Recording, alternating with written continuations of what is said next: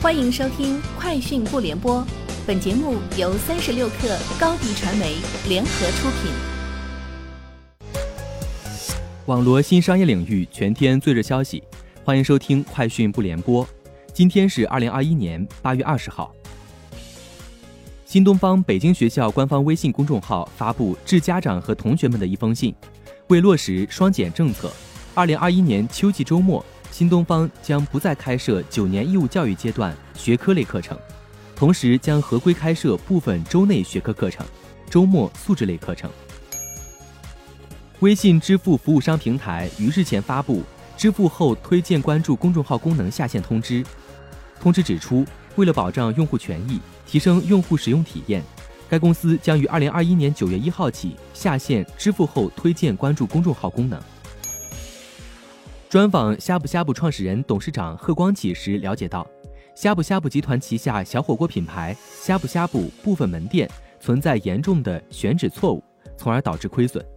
对此，决定关闭二百家呷哺呷哺亏损门店。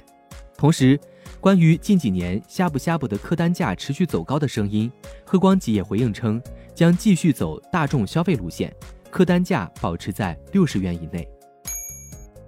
三十六氪获悉。抖音电商发布的抖音八幺八新潮好物节报告显示，八月一号至十八号，抖音电商直播间时长累计达两千三百五十四万小时，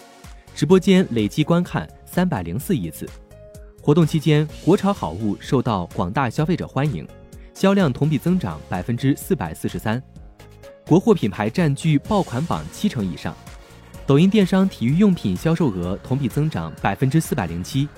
李宁、鸿星尔克、回力、安踏、贵人鸟居销售前列，成为最受欢迎的五大国产运动品牌。二零二一胡润世界五百强今日发布，四十七家中国上榜企业总价值三十六万亿，高于排在其后的日本加法国的总和。中国排名第一的仍然是腾讯，价值下降百分之三至四点五万亿，世界排名保持第六，其次是阿里巴巴。价值下降百分之十八至三点八万亿，世界排名下降两位至第九。苹果公司以十五点八万亿价值蝉联胡润世界五百强榜首，比去年榜单发布时增长百分之十五。据美国科技博客 The Verge 报道，二零一一年有传言称苹果正在开发所谓的 iPhone Nano，比当时的顶级机型 iPhone 四更小、更便宜。虽然苹果从未发布传闻中的超小型手机，但 The Verge 在收集 Epic 诉苹果诉讼案的电子邮件时，发现了一封乔布斯的邮件，证实该公司确实曾在某个时间点上开发 iPhone Nano。据报道，堡垒之夜开发商 Epic Games 周四公布了据称是 Alphabet 旗下谷歌公司与手机制造商和其他顶级视频游戏公司签署的有关合同细节。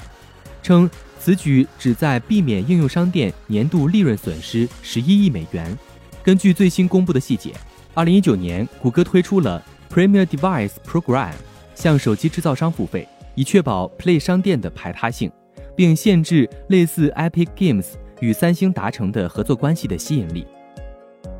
以上就是今天节目的全部内容，下周见。高迪传媒为广大企业提供新媒体短视频代运营服务，商务合作请关注微信公众号“高迪传媒”。